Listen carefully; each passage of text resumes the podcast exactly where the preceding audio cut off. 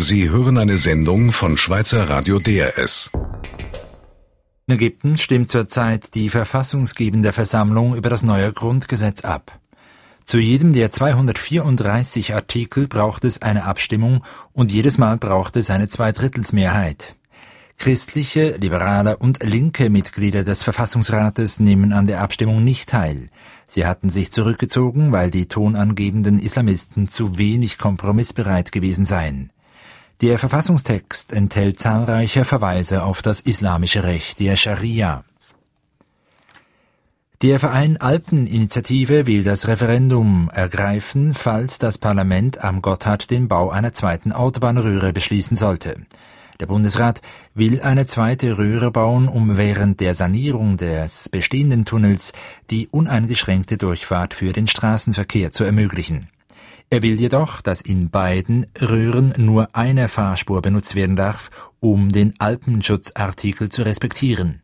Dieser schreibt vor, dass die Transitkapazität im Alpengebiet nicht erhöht werden darf.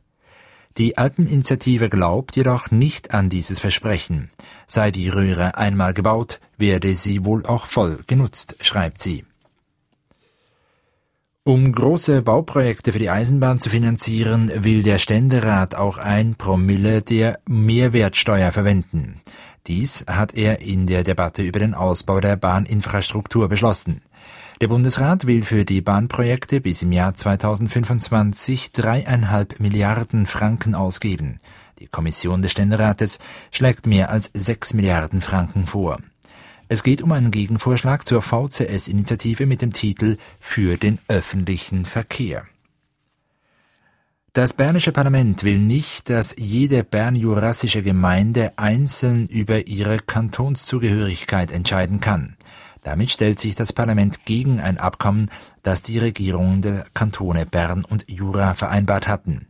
Wenn jede Gemeinde im Berner Jura einzeln entscheide, zu wem sie gehören wolle, entstehe ein Flickenteppich, argumentiert die Mehrheit des Parlaments.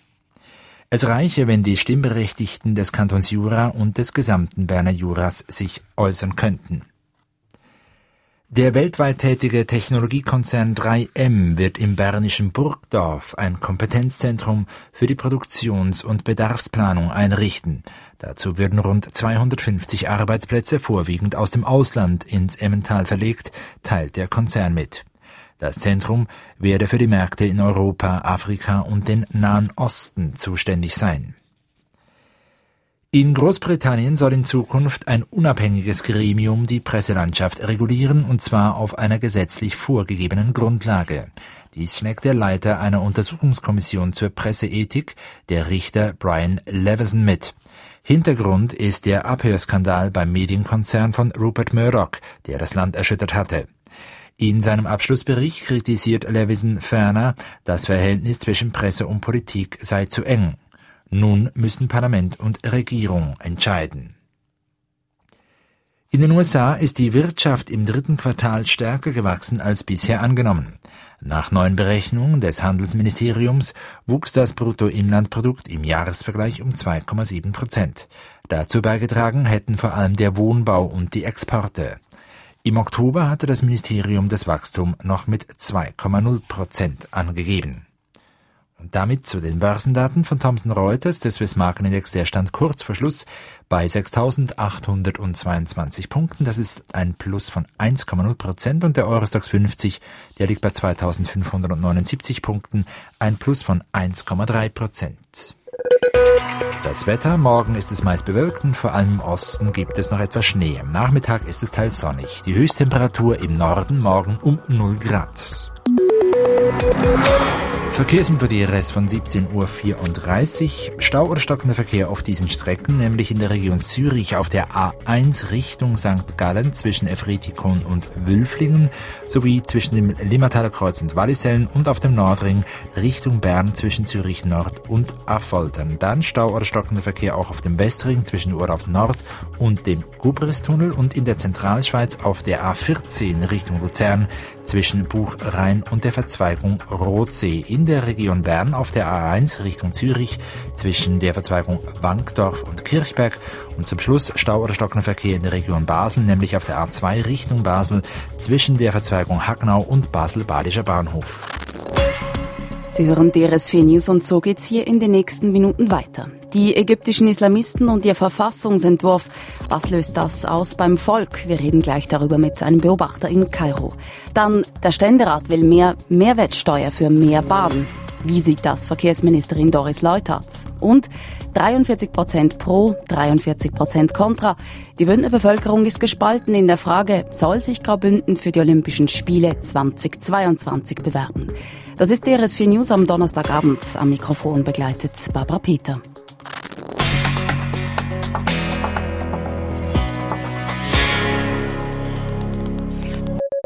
Mit einer neuen Verfassung wollen die Islamisten in Ägypten ihre Macht zementieren. Dagegen laufen seit Tagen Oppositionelle und Richter Sturm. Heute stimmt das Verfassungskomitee hinter verschlossenen Türen über den Entwurf dieser Verfassung ab. Aus Protesten nicht dabei bei dieser Abstimmung sind liberale und christliche Politiker. Darüber haben wir mit Thomas Avenarius gesprochen. Er ist in Kairo Korrespondent für den Tagesanzeiger. Daniel Hofer hat ihn gefragt, ob aus Ägypten mit dieser neuen Verfassung ein Gottesstaat oder ein Rechtsstaat werde. Also es wird ganz sicher kein Rechtsstaat mit dieser neuen Verfassung und es wird auch ganz sicher kein eindeutiger Gottesstaat. Diese neue Verfassung ebnet den Weg in Richtung einer deutlich islamisch geprägten Republik Ägypten. Wie das dann im Einzelnen aussieht, kann man wirklich erst sagen, wenn man diese Verfassung gesehen hat. Die ist ja noch nicht bekannt. Präsident Morsi hat wütende Proteste ausgelöst, weil er sich via Dekret fast unbeschränkte Macht gegeben hat. Wie groß ist sein Rückhalt insgesamt in der Bevölkerung? Die letzten Demonstrationen auf dem Tahrir haben gezeigt, dass die Popularität bröckelt von Morsi. Man sollte sich aber nicht täuschen. Er hat sicher noch eine große Zahl von Ägyptern hinter sich, weil die Muslimbrüder im Land extrem gut vertreten sind über ihre Netzwerke. Es wird aber schwieriger für ihn, denn die Leute vergleichen nach der Erfahrung mit der Tahrir-Revolution natürlich alles mit dem, was im Januar und Februar 2011 passiert ist. Und der Präsident wird auf dem Tahrir in Frage gestellt und viele sehen schon Stürzen wie Mubarak. Das war mit Sicherheit noch nicht die Mehrheit der Ägypter. Lange Jahre war ja die Armee ein entscheidender Machtfaktor in Ägypten. Welche Rolle denken ihr die Islamisten zu? Also ich glaube, die Islamisten haben klargestellt, welche Rolle sie der Armee zudenken. Eine vom Präsidenten kontrollierte Streitmacht. Und äh, Morsi hat die Armee die das Land ja anderthalb Jahre regiert hat, nach dem Sturz Mubaraks zurück in die Kasernen geschickt. Die Frage ist nur, wenn das Durcheinander in Ägypten weitergeht und die Gewalt wirklich ausufern wird, dann glaube ich persönlich, dafür gibt es noch keine Anzeichen, aber dann glaube ich persönlich, dass die Armee aber einem gewissen Zeitpunkt einschreiten wird und auch einschreiten muss. Die Verfassung selbst muss ja noch in einer Volksabstimmung genehmigt werden. Wie schwierig wird das sein? Also diese Volksabstimmung ist zwingend vorgeschrieben über die neue Verfassung, die wird aber sehr schwer umzusetzen sein. Voraussetzung für das Referendum ist wie bei jeder Wahl in Ägypten, dass es von der Richterschaft kontrolliert wird, dass die Stimmlokale von der Richterschaft überwacht werden. Die Richter sind aber aus Protest gegen Morsis Machtergreifung in den Streik getreten und werden sich mit hundertprozentiger Sicherheit wehren, ein solches Referendum zu überwachen. Danach kann es eigentlich nicht stattfinden. Und wenn es stattfindet, ist es nicht legitim sagt Thomas Avenarius. Er ist Korrespondent für den Tagesanzeiger in Kairo. DRS4 News Klare Signale heute im Ständerat. Er will die Schweizer Bahninfrastruktur im Schnellzugstempo ausbauen. Das darf dann ruhig fast doppelt so viel kosten wie vom Bundesrat vorgesehen, fanden viele. Dafür sollen auch mehr Regionen vom Ausbau profitieren. Für das dafür nötige Geld will der Ständerat die Mehrwertsteuer erhöhen. Darin war man sich heute so einig wie selten. Hat sich auch Verkehrsministerin Doris Leuthard vom Bahneifer der Ständeräte anstecken lassen. Dominik Mayer hat bei ihr nachgefragt. Frau Bundesrätin, freuen Sie sich mit all diesen Regionen, die jetzt nach dem Ständerat früher zu ihren Bahnausbauten kommen? Ja gut, es braucht noch den Nationalrat und es braucht eine Volksabstimmung. Also wir sind am Beginn dieser Diskussion. Aber natürlich, ich habe großes Verständnis, weil der Druck der Kantone auf Ausbauprojekte ist natürlich groß. Wenn man jetzt bereit ist, die Mehrwertsteuer zu erhöhen, damit das schneller geht, dann ist das sicher in Ordnung für den Bundesrat. Man muss einfach dann schauen, es wird auch auf die Billetpreise Konsequenzen haben. Wenn man schneller baut, mehr investiert, dann heißt das für die Bahnunternehmen, Unternehmen natürlich auch. Sie müssen investieren in Rollmaterial, in Logistik etc. Also das muss man schon auch der Bevölkerung dann sagen. Der Anstieg der Billetpreise, das gehört dann halt auch dazu, weil der Betrieb natürlich wird nicht gratis zu haben sein. Zusammengefasst, ganz klar, Sie sind dafür zu haben, wenn das die Volksvertreter wollen, dass man die Mehrwertsteuer, dieses Promille Mehrwertsteuer zusätzlich von den Leuten einzieht für den Bahnausbau. Natürlich, weil wir haben keine Differenz, dass ein Nachholbedarf besteht. Wir haben keine Differenz, dass die Kapazitäten im Personen- und Güterverkehr massiv ansteigen werden. Es ist eine Frage des Tempos und schlussendlich der finanziellen Mittel, die dafür zur Verfügung stehen. Die Mehrwertsteuer, die wird ja zur Milchkuh. Auch Herr Berse denkt denkt darüber nach, die AHV damit Zusatz zu finanzieren. Dann die Heiratsstrafe wird darüber gesprochen. Der Bundesrat will dort auch die Mehrwertsteuer anzapfen. Wann kommt der Tag, wo Sie das im Bundesratszimmer mal einmal austragen müssen, wer da die Mehrwertsteuer anzapfen darf? Ja gut, deshalb war der Bundesrat vorsichtig, oder? Er hat gesagt, auch dem Parlament, ich habe das heute auch wieder betont, passt auf, eben die Mehrwertsteuer und das belastet ja dann alle Haushalte, die gesamte Wirtschaft und nicht nur die Bahnnutzer. Man muss schon aufpassen, dass dann nicht die Steuerlast in den nächsten zehn Jahren steigt und dass dann halt auch wieder die Wirtschafts- und Wettbewerbsfähigkeit der Schweiz leidet, weil die Konsumsteuer hat auch ihre Grenzen. Also heißt das, wenn jetzt das Parlament sagt Mehrwertsteuer für mehr Bahnausbau, dass man vielleicht bei anderen Bereichen Heiratsstrafe oder AHV dann sagen muss, ja, dann halt dort nicht? Ja gut, das ist dann auch ein parlamentarischer Entscheid. Oder bei der Familienbesteuerung, die auch mehrheitlich gewünscht wird, braucht es eine Gegenfinanzierung.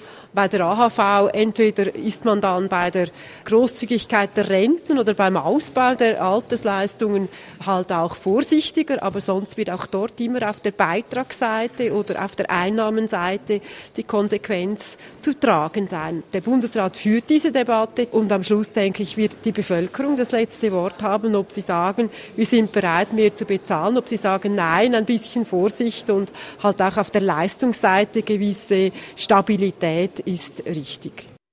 Verkehrsministerin Doris Leuthardt. Es wäre der größte Sportanlass, den die Schweiz je gesehen hat. In drei Monaten stimmt Graubünden über Olympische Winterspiele in Davos und St. Moritz ab.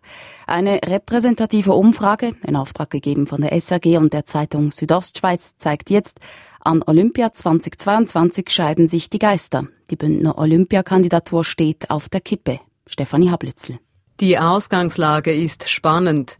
Die Hälfte der Bündner Befragten will Olympische Spiele, genau gleich viel lehnen eine Kandidatur ab. Der wichtigste Graben verläuft zwischen den beiden Austragungsorten.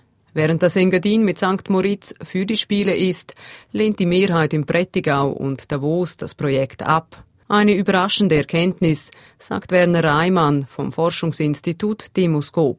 Er ist der Leiter der repräsentativen Umfrage, die auch nach den Gründen gefragt hat. Diejenigen, die Olympische Spiele im Bündnerland befürworten, die stellen schon sehr stark wirtschaftliche Überlegungen in den Vordergrund.